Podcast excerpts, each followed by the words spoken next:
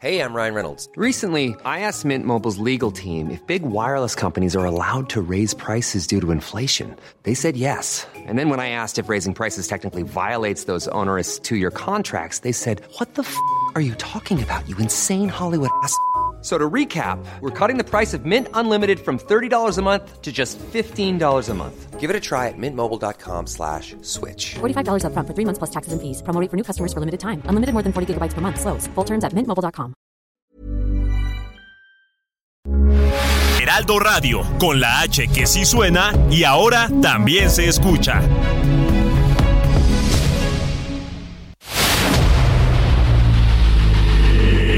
Dedo en la llaga. Había una vez un mundo en el que nadie creía. Un país de historias inexplicables. Una nación con personajes asombrosos.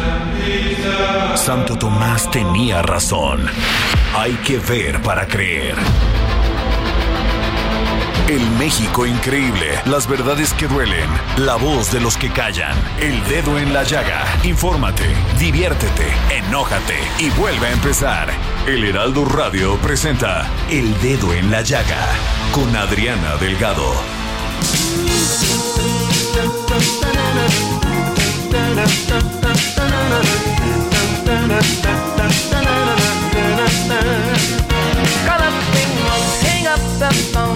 Let me know you made it home. Don't want nothing to be wrong with part-time lover. If she's with me, I'll blink the lights to let you know tonight's the night for me and you, my part-time lover. We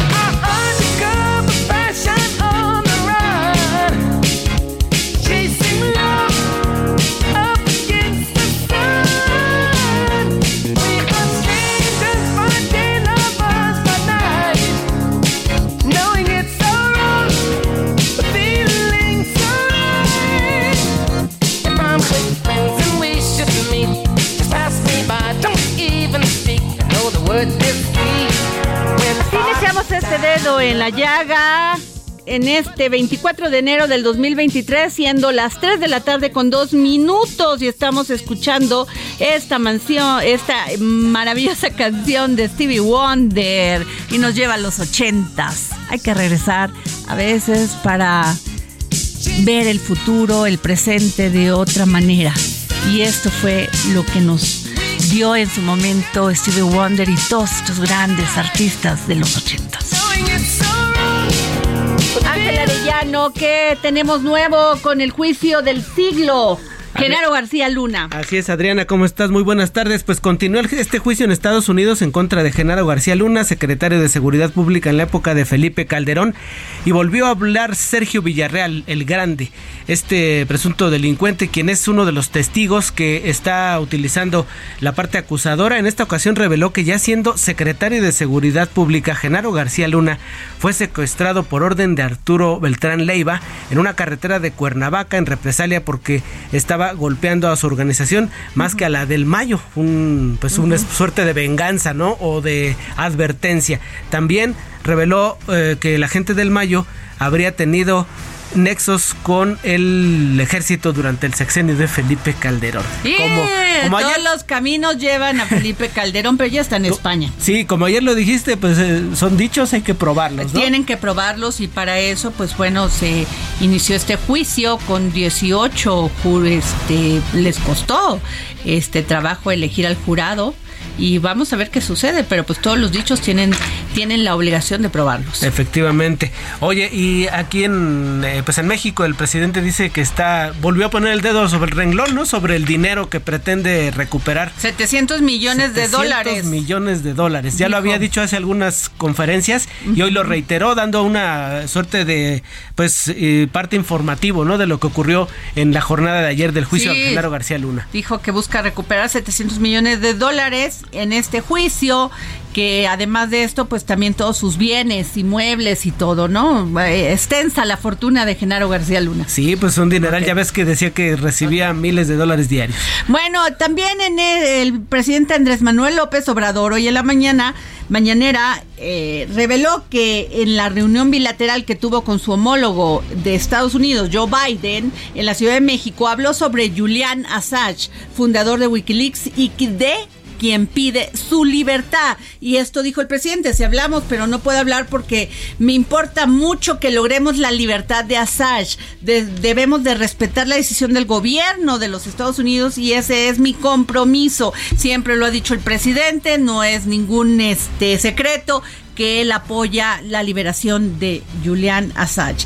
Y el presidente Andrés Manuel López, este, Andrés Manuel López Obrador rechazó el plazo de un año que plantean algunas empresas dedicadas al transporte aéreo de carga para mudarse del aeropuerto internacional de la Ciudad de México al aeropuerto internacional Felipe Ángeles, aunque dijo que sí se dará pero en un tiempo razonable que consiste en 90 días para establecer el proyecto de decreto.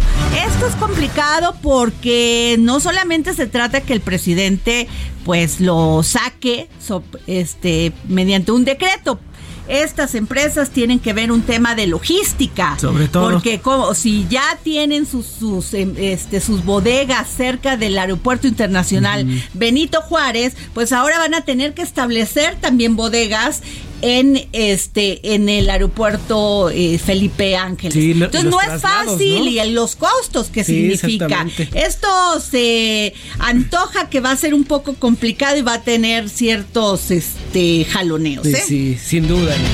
Bueno, ese se hace denuncia para evitar que salga de prisión atacante de saxofonista. Esto dijo el presidente López Obrador, porque pues está, no solamente el presidente ha levantado la voz aquí, lo cual me pareció muy buen, muy bien, eh, sobre este, el autor intelectual del ataque con ácido a la saxofonista María Elena Ríos, que lleve su proceso este, la cárcel y no en, el, en su domicilio, oye. O es de veras que esto ha levantado las voces no solamente de todas estas este, asociaciones de mujeres que defendemos, defendemos y que estamos en contra de la violencia de las mujeres, porque esto está comprobado que este señor es el actor, el autor intelectual de este ataque, ataque, perdón, contra María Elena Ríos. Sí, fíjate que es un, es un tema que desde el principio, desde el 2019 que fue atacada esta mujer, se denunció, ella dijo abiertamente que fue por pues, una relación que pretendía tener, ella no accedió, mandó a, a unas personas a agredirla, se tuvo la plena certeza de su responsabilidad, está en la cárcel y tal, parece que una y otra vez logra burlar la justicia. No, bueno, la impunidad en este país es un tema de todos los días. Y además también, este, ella dijo, María Elena Ríos, que teme por su vida. Sí, por supuesto. Dice, la y además habló su abogada, dice, la resolución de, de su juez pone en peligro inminente a mi representada. Tenemos todas las pruebas, así como la confianza de que lograremos una sentencia condenatoria, dijo pues su representante legal. A ver, Nuevo León padres de Devani viajan a la Ciudad de México para solicitar avances en las investigaciones. Mario Escobar dijo que si los tiempos marcan, lo marcan, van a tener una reunión con la titular de la Secretaría de Seguridad y Protección Ciudadana, Rosa Isela Rodríguez. El encuentro fue con integrantes de la Comisión Ejecutiva de Atención a Víctimas, así como con funcionarios de la Secretaría de Seguridad Ciudadana de la Ciudad de México, para dar seguimiento a las pesquisas sobre su hija, cuyo cuerpo fue hallado en la cisterna del, del motel Nueva Castilla en Escobedo, Nuevo León. Hasta ahí la información de Devani ya tiene, ya son más de cinco meses o más y no se esclarece este caso. ¿No? Cancún, Ángel. Híjole, qué escenas, ¿no? Las de ayer con los turistas los taxis que se rehusan a que a la competencia, ¿no? De, de Uber pues sí. Y pues ayer les tocó pagar el plato, los platos Sí, pero están afectando el turismo internacional y nacional. Y además no puedes ir en contra de la evolución. Si tú das mejor, eso lo decide quien adquiere un servicio como este. O sea, si tú quieres irte en este servicio y te cuesta menos, pues esa es una decisión del consumidor. te cuesta menos, te cuesta más lo que quieras, pero tú decides y es competencia. Ahora resulta que los sindicatos estos sindicatos que se que este no quieren perder los privilegios mira nada más lo que hacen golpear a los a los que sí quieren trabajar a los que están dispuestos a echarle ganas a dar un mejor servicio a dar una mejor imagen de México ante todo este turismo extranjero que llega a Cancún para disfrutar sus playas. Ahora resulta que no que los viejos sindicatos dicen no nos atrincheramos y no vamos a permitir que este nadie nos quite nuestro lugar. Qué barbaridad. Sí, es lo que ocurrió ayer con los choferes afiliados al sindicato de taxistas Andrés Quintana Roo que bloquearon durante más de dos horas vías de acceso. La avenida Cuculcán es la única arteria que conduce a la zona hotelera de Cancún. Saben bien dónde golpear para que haga daño, ¿no? Pues sí, pero ahí las autoridades tienen que mantenerse este, firmes porque no puede ser que estos, te digo, estos grupos que han tenido los privilegios, las canonjías durante muchos años, que no dan buen servicio, que algunos, tampoco los otros. Eso no se trata de que esculpes a unos y a otros, porque han sucedido cosas terribles, tanto con los choferes de estos que dan por, eh, servicio por medio de la SAP, como estos choferes que están en, en el sitio. Pero lo, aquí lo que se trata es que tengamos los consumidores mejores, los usuarios, mejores servicios y a precios justos. Exactamente. ¿No? Bueno, este, y pues tenemos ahorita, Ángel, tenemos este ya está a punto de llevarse, bueno, ya salieron los precandidatos no solamente de la Alianza va por México, sino también de Morena, PT y de Movimiento Ciudadano para esta que será pues una elección muy importante en el Estado de México. Se llevará a cabo el 4 de junio del 2023 y aquí en el Heraldo Media Group, siguiendo la ruta 2023 2023 que además vamos a tener a los grandes este, protagonistas y cada día le vamos a dar seguimiento a cómo se lleva este proceso electoral que se antoja complicado, complicado porque aparentemente pues Morena lleva una ventaja, pero esta unión de esta alianza, pues a ver si le hace ruido y, Movimiento Ciudadano, pues está en esta lucha. Son las 3.12 de la tarde y ya vamos a enlazarnos con quienes estarán aquí aquí en el dedo en la llaga.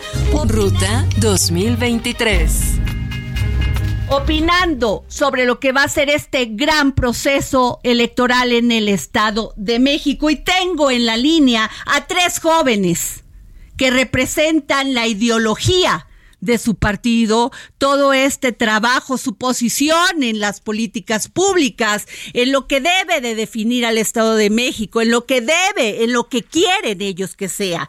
Tengo a Javier Barrios, dirigente de la Red de Jóvenes por México del PRI en el Estado de México, politólogo por la Universidad Autónoma del Estado de México. Javier, buenas tardes. Adriana, buenas tardes, con el gusto de saludarte y muy muy agradecido que nos hayas invitado. No, al contrario, Javier. Tengo a Diego Talavera, coordinador de jóvenes en movimiento este de Movimiento Ciudadano. ¿Cómo estás?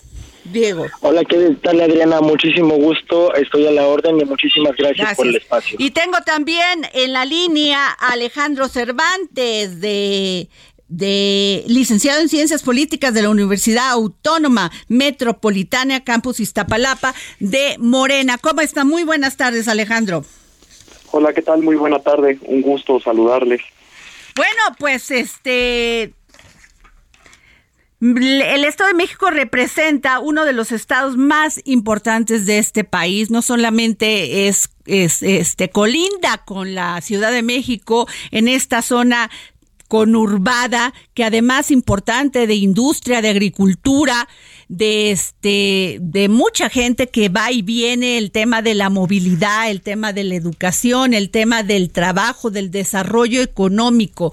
¿Cómo quisiera que cada uno me diera su opinión en dos minutos?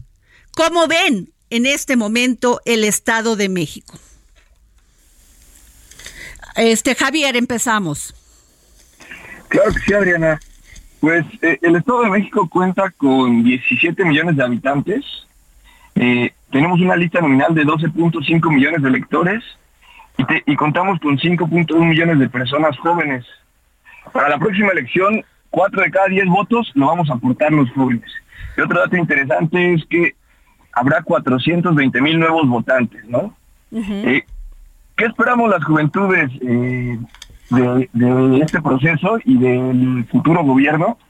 Pues esperamos, primero que nada, que sean sinceros, que no nos mientan, porque en 2018 nos prometieron un sistema de salud como el de Dinamarca y ahora no tenemos abasto de medicamentos y vacunas.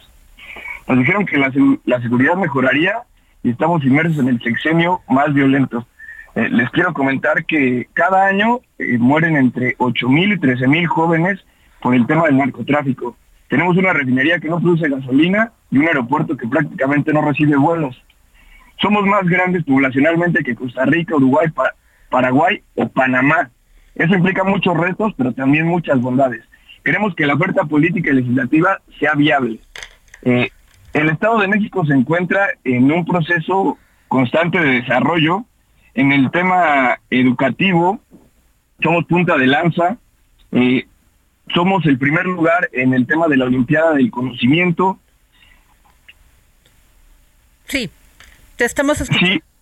Sí, se han entregado, por ejemplo, en el tema, si comparamos en el tema del el COMECIT, que es el órgano dedicado a, los estudios superiores y de posgrado, en, en el presente sexenio se ha, aumentado el presupuesto en un 74%, a comparación del CONACYT, que se ha reducido un 35%, ¿no? Por ejemplo, el gobierno actual eh, ve y avala por los jóvenes y las mujeres. Este, este, Javier, vamos con Diego Talavera de Movimiento Ciudadano. Diego, en dos minutos, dinos cómo ves tú en este momento los jóvenes del Estado de México. Claro que sí, Adriana, muchísimas gracias. Mira, para empezar me gustaría apuntalar un poco lo que dijo hace rato mi compañero. Sí, el Estado de México es el estado más grande. A mí me gustaría considerarlo como un gigante dormido. ¿Por qué un gigante dormido? Porque no solamente es grande por su gente o por lo que te puede ofrecer o porque es sumamente diverso. Es grande porque tiene muchísimo potencial por explotar. ¿Cuál es el problema y qué es lo que queremos los jóvenes? Ser parte de la toma de decisiones. Y no lo digo únicamente por el Estado de México, lo digo a nivel nacional. A nivel nacional sabemos que los jóvenes hoy en día tenemos que trabajar no el doble, sino el triple para poder llegar a un espacio de decisión. ¿Qué es lo que queremos? Un gobierno ciudadano, un gobierno de personas que ya no sean como lamentablemente ha sido en nuestra historia cúpulas partidistas, llámese de un color o del otro, de una familia o de la otra. Queremos que sea un gobierno de los ciudadanos y para los ciudadanos. ¿Cómo lo vamos a hacer? A través de la voluntad de personas que les interesa modificar el lugar en donde viven, a través de personas preparadas, a través de personas que quieren hacer este trabajo y que no solamente lo quieren hacer por una tradición familiar. Queremos un gobierno en donde se involucra a los diferentes actores de la sociedad civil.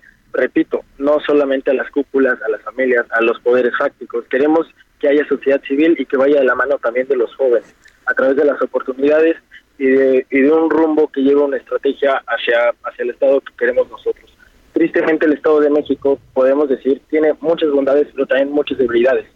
El tema de pobreza, por así decirlo, la población en general, la mitad de la población se encuentra en pobreza. Y ni siquiera las, de las personas jóvenes, todavía estamos más abajo en esa situación y pues creo que solamente de la mano de quienes padecen esas necesidades es que podemos llevar a puerto buenas soluciones y buenas propuestas de política pública. Muy bien. Gracias, Diego. Alejandro Cervantes, de Morena. Hola, Adriana. Un gusto. Gracias. ¿Qué tal? Sí, bueno, la pregunta era concreta. ¿Cómo está el Estado de México en este momento? Sin divagar, y trataré de ser bastante breve, pues somos el primer lugar en feminicidios, somos el tercer Estado con mayor inseguridad de todo el país, además de que también somos eh, el, el Estado del país que envía a más del 50% de su población a trabajar a otros estados. Caso concreto, Ciudad de México, Querétaro, ¿Por qué tenemos que mandar a trabajar allá a los mexiquenses? Porque definitivamente acá no hay condiciones de trabajo. ¿Qué más? Además de ello, tampoco tenemos eh, acceso a, salud, salud pública. Tuvimos un gobernador que durante la emergencia sanitaria se encerró en su palacio y nos dejó a la deriva. Todos tuvimos que ir a pedir ayuda a la Ciudad de México. Además de ello, también tengo un dato que es revelador. Seis de cada diez mexiquenses somos pobres en el Estado de México. ¿Por qué somos pobres? Porque también tenemos carencias de accesos a trabajos bien remunerados y además también tenemos carencias sociales bastante, bastante fundamentales y profundas en todas nuestras comunidades. Gracias. Eh, yo les quiero, empezaría la segunda ronda y este y luego nos vamos a un corte de un minuto y medio y te preguntaría, Diego Talavera, ¿por qué tenemos que votar por Juan Cepeda Hernández? si me permites, este, Juan Cepeda, ¿por qué? Ok, porque nosotros tenemos la propuesta, tenemos un proyecto se nos está cortando la la bueno, Diego. Pues vamos por Javier Barrios, porque el minuto, el tiempo en radio cuenta. ¿Por qué se tiene que votar por Alejandra del Moral?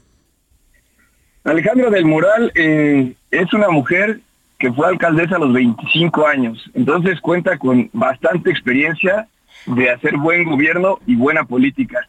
Es una mujer joven, eh, es una mujer que en lo personal, y muchas, y la mayoría de las mujeres del Estado de México se sienten identificados y representados, conoce el Estado de México, desde Polotitlán hasta Tlatlaya, desde Ecatzingo hasta, hasta Otumba, en las pirámides, y porque conoce perfectamente las problemáticas del, Estado de México, porque ha tenido un, un arduo recorrido, y que además, como servidora pública y como funcionaria, ha tenido un trayecto impecable, como por ejemplo nunca se ha metido con el tema de eh, los ingresos de los funcionarios públicos, ¿no?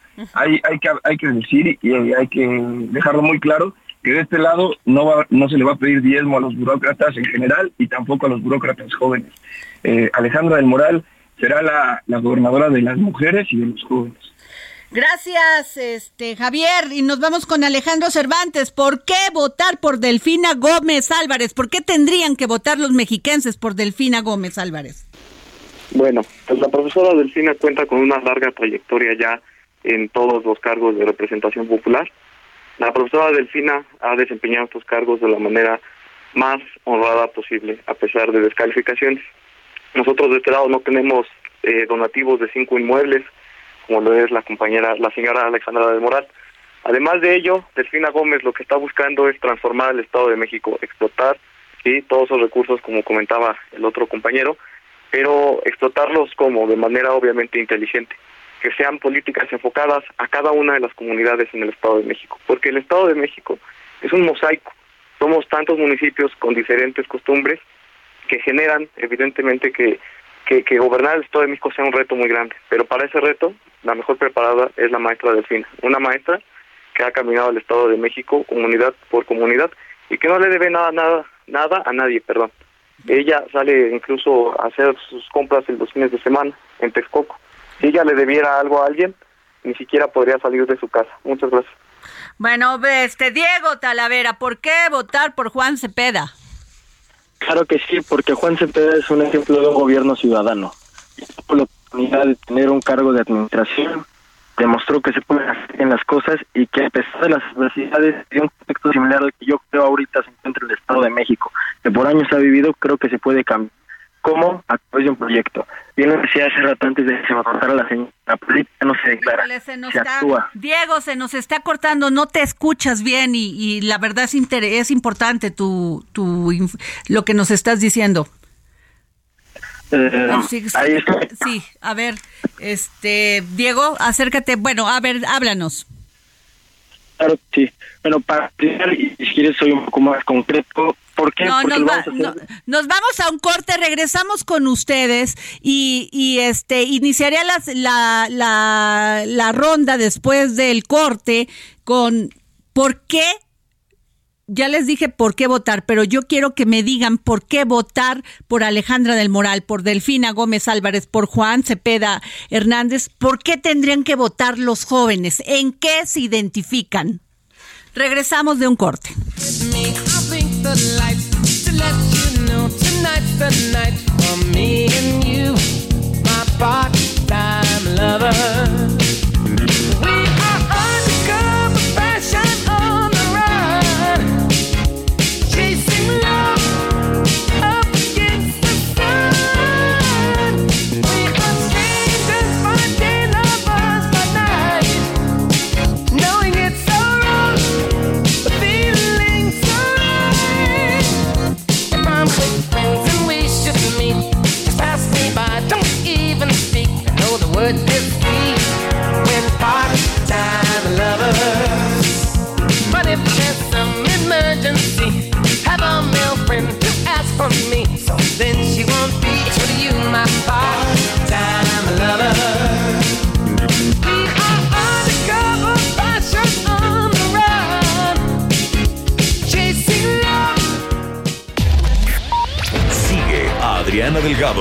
Cuenta de Twitter arroba Adri Delgado Ruiz. Además, te invitamos a enviar tus opiniones y comentarios en texto o por mensaje de audio a través de WhatsApp al 55 2544 3334. Y si quieres escuchar El Dedo en la Llaga de El Heraldo Radio, en cualquier momento y donde quiera que te encuentres, descarga el podcast disponible en Spotify y iTunes.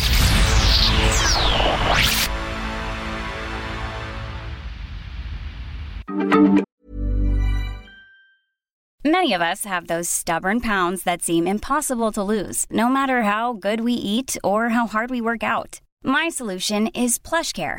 PlushCare is a leading telehealth provider with doctors who are there for you day and night to partner with you in your weight loss journey. They can prescribe FDA-approved weight loss medications like Wagovi and Zepbound for those who qualify. Plus, they accept most insurance plans. To get started, visit plushcare.com slash weight loss. That's plushcare.com slash weight loss.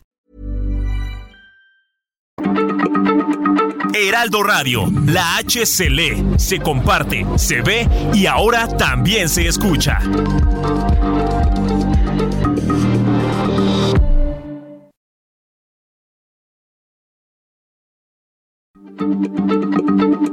Heraldo Radio, la H se lee, se comparte, se ve y ahora también se escucha.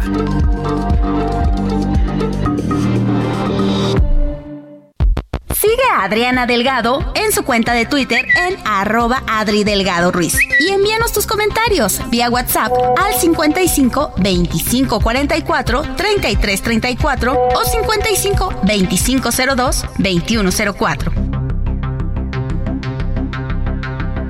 Adriana Delgado entrevista en exclusiva al coordinador general de comunicación social y vocero del gobierno de la República, Jesús Ramírez Cuevas. Cuando llega el presidente Andrés Manuel López Obrador como presidente de la República, eh, la política de la política de comunicación cambió totalmente.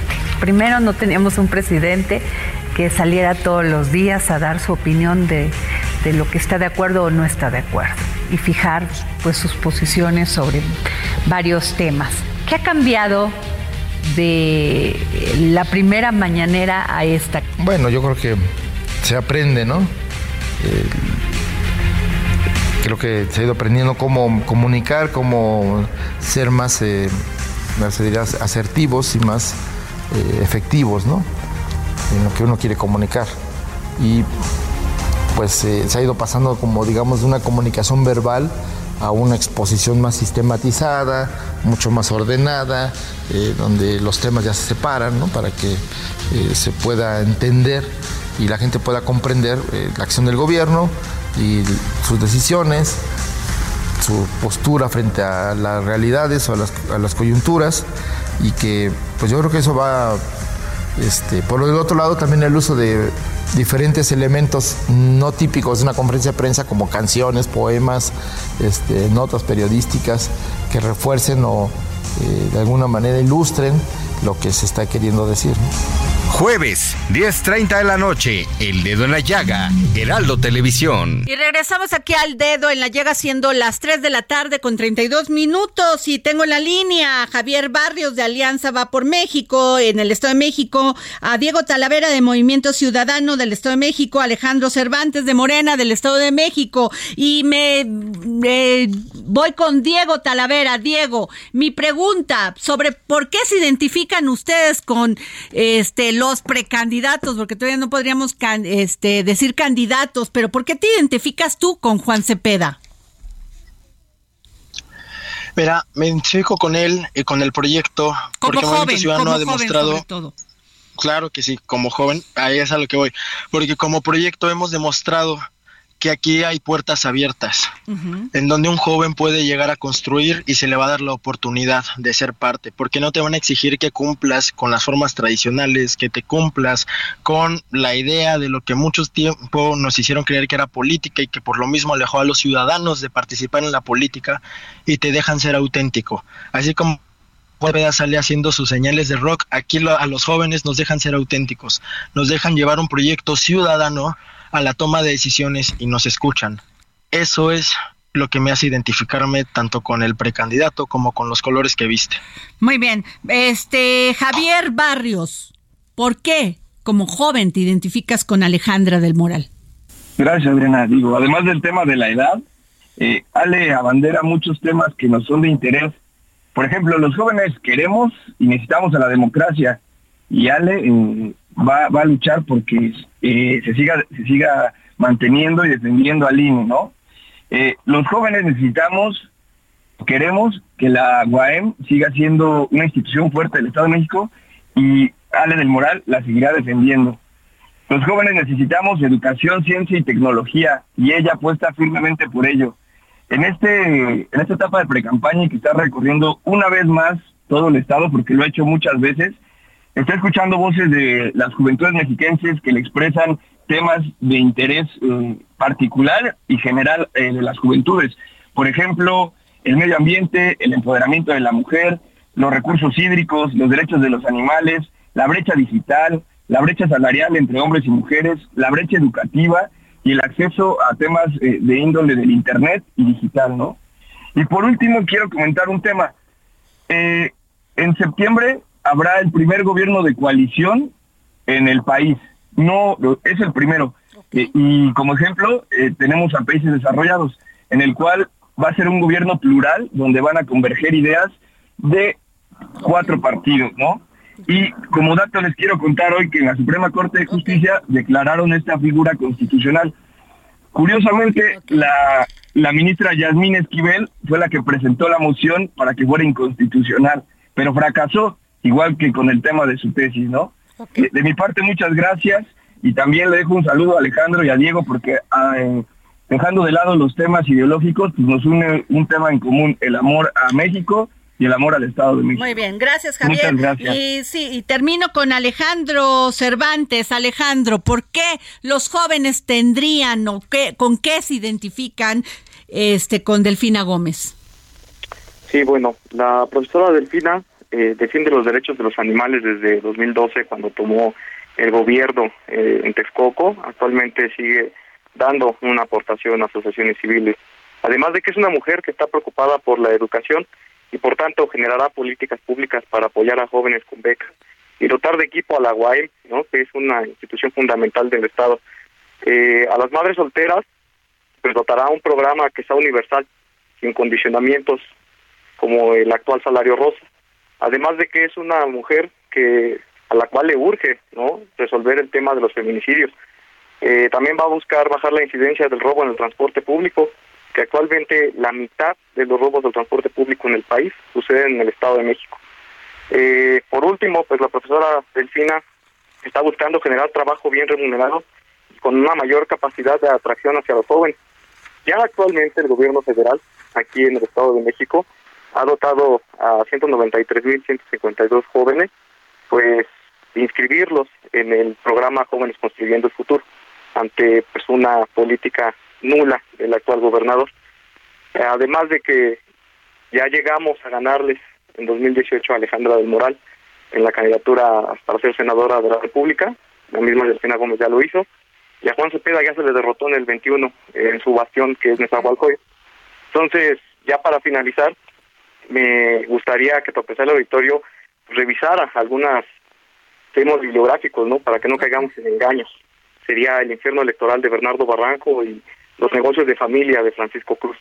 Y eh, de igual manera yo les envío un cordial y afecto saludo a Diego y a Javier porque definitivamente los jóvenes estamos involucrados en la política, no solo del Estado de México, sino del país. Muchas gracias. Muchas gracias a Javier Barrios, Diego Talavera, Alejandro Cervantes, como bien lo dicen ellos, jóvenes del Estado de México ya nos dieron su opinión en este proceso electoral eh, para elegir gobernador y gobernadora el dos, en este año 2023, específicamente el 4 de junio.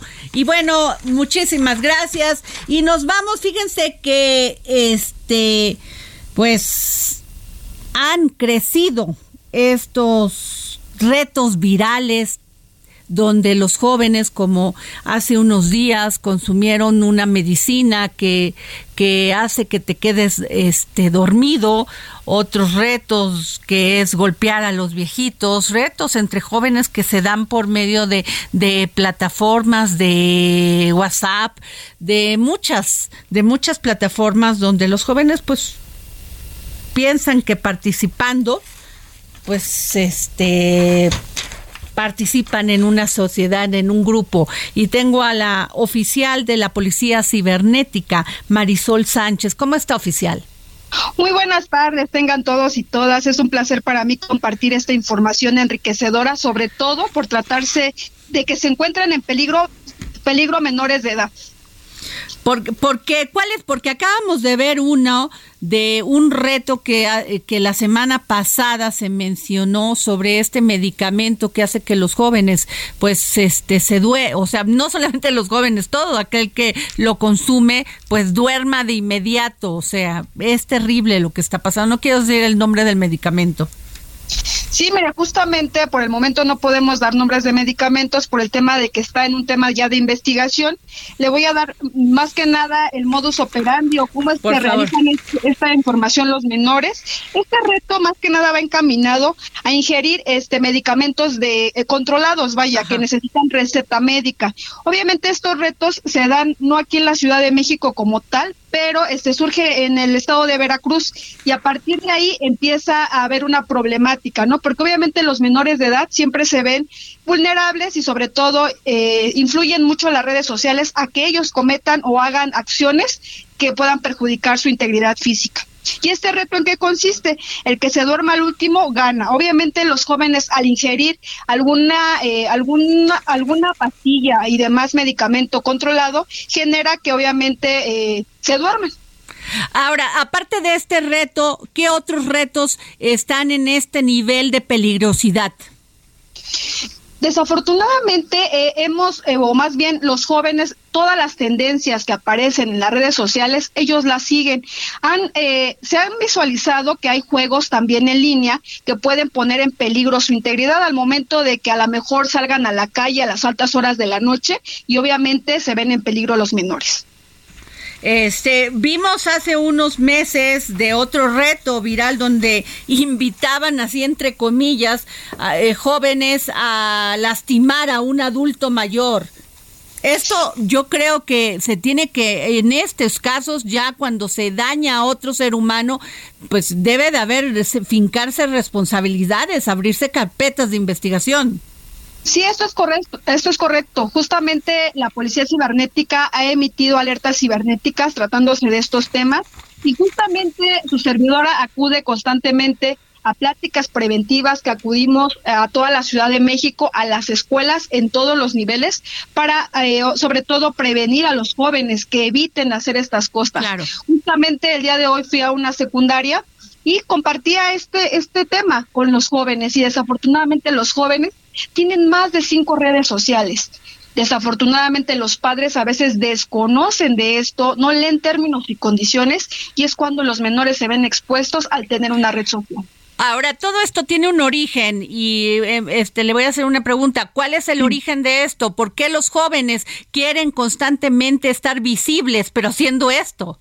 Sí, desafortunadamente a veces, y yo considero que al acudir a las escuelas y que los jóvenes se acercan a mí y me piden una asesoría, considero que a lo mejor eh, los padres de familia les dan un equipo móvil ellos están pendientes de otras actividades o quizás a lo mejor por estar trabajando descuidan un poco al menor de edad o es más, los menores de edad hoy en día no confían en sus padres de familia porque los vayan a regañar, por temor a cualquier situación y en el primero que confían o es en un mejor amigo que ellos consideran o en un ciberdelincuente que podría estar en peligro constantemente.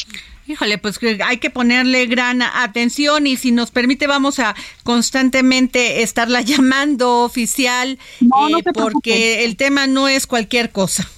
Sí, y sobre todo hacerle recomendación a los padres de familia que hoy en día existen controles parentales que pueden descargar en cualquier compañía móvil o bien hay una eh, directamente que se llama Family Este, esto está, es comercial, está en internet, lo pueden descargar sin ningún costo. Es, es viable para todos los padres de familia. Esta yo la comparto cuando acudo a las escuelas y doy pláticas a padres de familia y exhorto también a los directivos de todas las escuelas a, eh, a conversar con nosotros y contactarnos de inmediato para acudir a su institución y generar este tipo de pláticas de prevención de riesgos cibernéticos. Gracias, oficial Marisol Sánchez de la Policía Cibernética y, este Marisol Sánchez. Y nos vamos eh, a Morelos porque este, ah, tam- eh, perdón, me están diciendo en este momento, pero ya aquí tengo, a ver si podemos localizarlas, productor. Anayeli Rodríguez, editora de la sección de espectáculos del Heraldo de México, pues se acaban de anunciar los nominados al Oscar. Ay, qué felicidad. Y tres mexicanos. Ya tenemos a los tres amigos otra vez. ¿Otra Van vez? a pasar por la alfombra roja, los vamos a volver a ver juntos. Y pues está Guillermo del Toro, que tiene una de las nominaciones más importantes, que es Mejor Película de Animación. También está Bardo, que es de Iñárritu, por cinematografía. Y también Cuarón, porque él produjo un corto de live action que se llama Le, Le La Pupil. estu- La estudiante. La estudiante, porque Oye, pero a ver, entonces Iñárritu por, por, está nominado por qué? Por, Bardo como mejor cine- cinematografía, o sea, fotografía. fotografía y todo esto. Ok. Este, Cuarón. Cuarón por el, La alumna, que es una es un corto de live action que es Como italiano. película. No, es corto. Es Tam- ah, como corto, Como corto. Perdón. Y él es productor, entonces está Es- nominado ahí. ok. Y Guillermo del Toro, pues por esta obra maestra que hizo de Pinocho, como mejor película animada.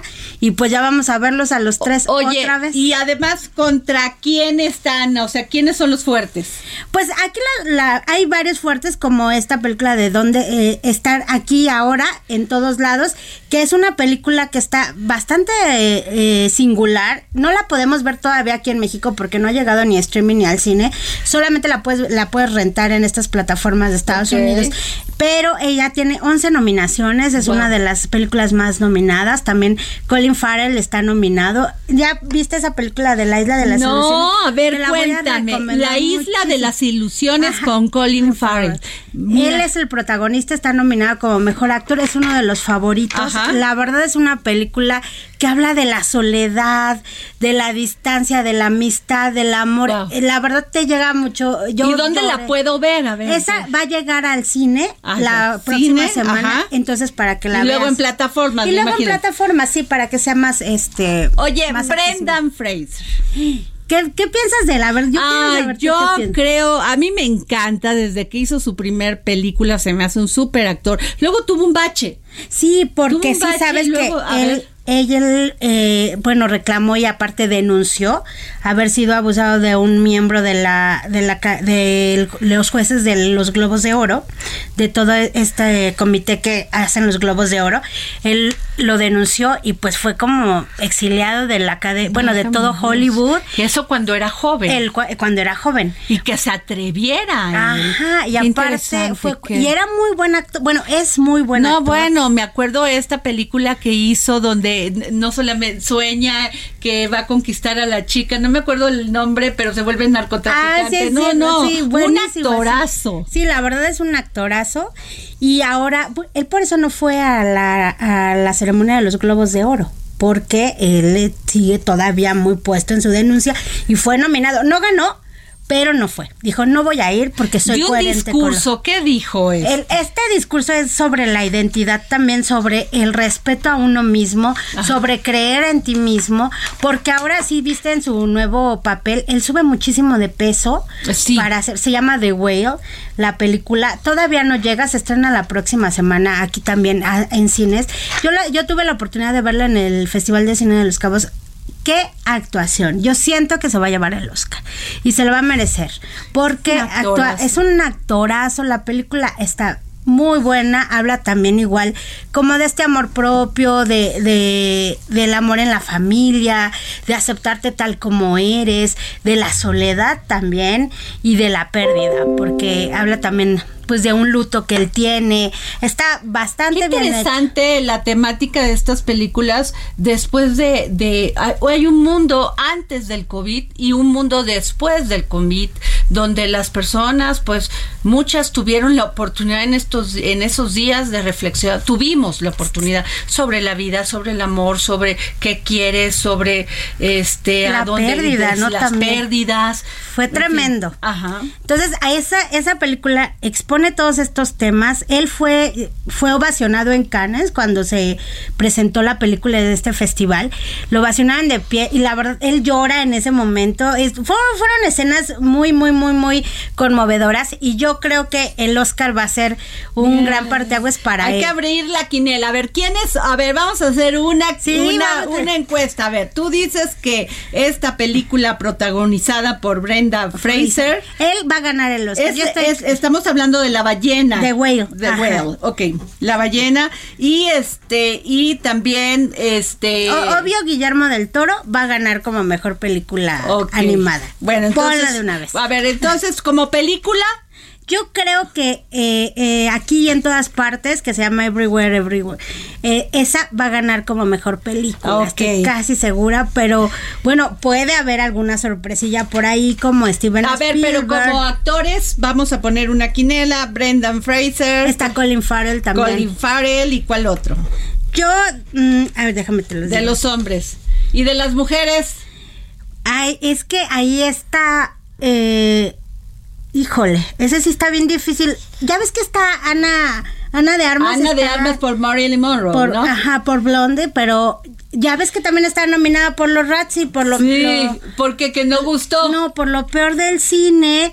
Entonces no sé, no sé si ella puede dar una sorpresa en, en esta categoría como mejor actriz. Aparte como es latina y ahorita están como al- Es guapísima, hizo una, pre- una una película, yo creo que ahí fue cuando se enamoró este de, de, De este Ben guapo Ben Affleck. Affleck. Ajá. Buenísima, ella es una actriz impresionante y guapísima, Sí, chava. guapísima. La verdad yo creo que ella puede darnos una sorpresa, ojalá. Oye, también te quería recomendar la película de Argentina A 1985. ver, cuéntame por qué. Porque es la película que está nominada como mejor eh, película de habla no inglesa como extranjera, le llamaban antes. Y esa película es argentina, obviamente habla de la dictadura, pero está muy bien hecha. Es un juicio de, de estos crímenes de guerra que Claro. se dieron en esa época y es eh, basada en un hecho real. Entonces, la verdad la tienes que ver. Yo creo que se lo va a llevar porque se llevó también el Globo de Oro. Y, y decía cuando, cuando subió Darin, que es el protagonista, a recibir el Globo de Oro, dijo, esto, esto, ¿qué más queríamos pedir? La Copa del Mundo y ahora el Globo de Oro. y yo dime que se va una a copa, la eh, perdón, la importancia de un globo de oro y un Oscar. Muchos dicen que no tienen relación, que son dos, que eh, como siempre hay opiniones diferentes, diversas, son diferentes jurados, son oh, es otro esquema. A ver, pero yo sí quiero que nos saques de la duda. Es que sí son diferentes porque la, el Globo de Oro lo entrega la prensa extranjera. Ok. Entonces, esa, eh, son los que deciden, ellos votan por estas películas, pero siempre se le ha llamado la antesala del Oscar. Ok. Siempre. Dicen, cuando ganan en el Globo de Oro ya traes como una pista de lo que va a pasar en el Oscar. Ha habido muchas De cómo sorpresas. está viendo la academia, la todo Exacto, esto. entonces la academia, ese es- ya es otro jurado, es- son todos los miembros de la academia, que ahora ya está Eugenio Derbez, es parte de estos miembros de la academia, ellos votan también, pero siempre ha habido mucha relación, porque tú luego cuando ves, ah, ya le dieron el globo de oro, yo creo que no le van a dar el Oscar y luego pasa. Ajá. Entonces, porque sí, la academia toma otros lineamientos para escoger. Pero el Oscar es el Oscar. El Oscar es el Oscar, es la máxima gala del, del cine. ¿Quién compone esto? ¿Quién compone ese jurado? ¿Cómo, cómo los de- de- este, eligen? ¿Cómo lo, cómo definen? La academia siempre es, bueno, desde la primera edición estamos hablando ya de que vamos a, a celebrar la edición 95 del Oscar. Ajá. Entonces la academia ha tenido sus miembros que han sido actores, directores, productores. Recuerda que hace como tres años se hizo una gran polémica porque no había como tanta inclusión latina. Entonces es cuando invitan a Eugenio Derbez, es cuando, o sea, Guillermo del Toro es parte de la academia, Claro. Cuarón es parte de la academia, Iñárritu es parte de la academia, porque ya ganaron y porque es- han estado nominados. Salma Hayek es parte Claro. de la academia porque también ya estuvo nominada y ya ves que siempre le invitan de presentadora. Entonces, así van, van haciendo miembros, unos van saliendo. Por eh, decisión propia, por claro. edad, porque se- porque fallecen así y otros van entrando. Entonces, así se va con pero son mismos los mismos que hacen el gremio. Entonces, pues Oye. ellos mismos van decidiendo. Claro. Nayeli, Polo Polo. Ay, sí, qué triste la se- Triste, a ver, cuéntanos. Pues sí, se fue este gran comediante que es, la verdad, es el padre de todos los estandoperos de ahorita. y, Claro. ay, o sea, él eh, hacía shows en vivo, improvisaba, hacía eh. Algunos no le han aprendido nada, pero porque era un genio Polo Polo. Sí, era una persona muy inteligente que hizo una innovación totalmente en la comedia y sobre todo en la comedia en vivo, en los shows en vivo, con la gente interactuando, que eso no estábamos acostumbrados. y que no era grotesco. No, era... Era simpático, y era tenía... un- una eh, chispa. exacto. Y aparte era una comedia en esa época, cuando se hizo muy famoso, irreverente, que tú ahora la oyes y dices, ir- o sea, Bueno, no- yo me acuerdo de haber escuchado, o sea, a ver, vamos a poner a Polo Polo que va a ser eh, manejando, vamos a escuchar a Polo Polo. Sí, y aparte pasabas en los puestecitos de estos de cassettes y todo. Sí, y ahí lo estaba todo Polo mundo. Polo, Sí, sí. era Polo Polo. La verdad, una gran pérdida ayer. En el Twitter, eh, eh, Jorge Ortiz de Pinedo. Todos los grandes Todos los comediantes. grandes lamentando la muerte de este grande también. Pues la verdad sí se nos va a- al nivel de un eh, Pardavé, de todos estos, sí, ¿verdad? Sí, sí, Yo creo que sí. Sí, muchos Pues- 40 años de carrera no, no se dicen de, fácil. de, Can- de Tintán y todos estos. Bueno, nos vamos. Esto fue El Dedo en la Llaga. Gracias, Nayeli. Gracias, Adriana.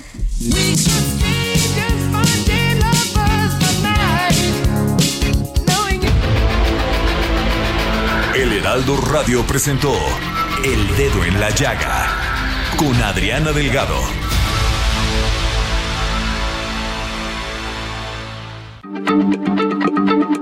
Heraldo Radio, la H se lee, se comparte, se ve y ahora también se escucha.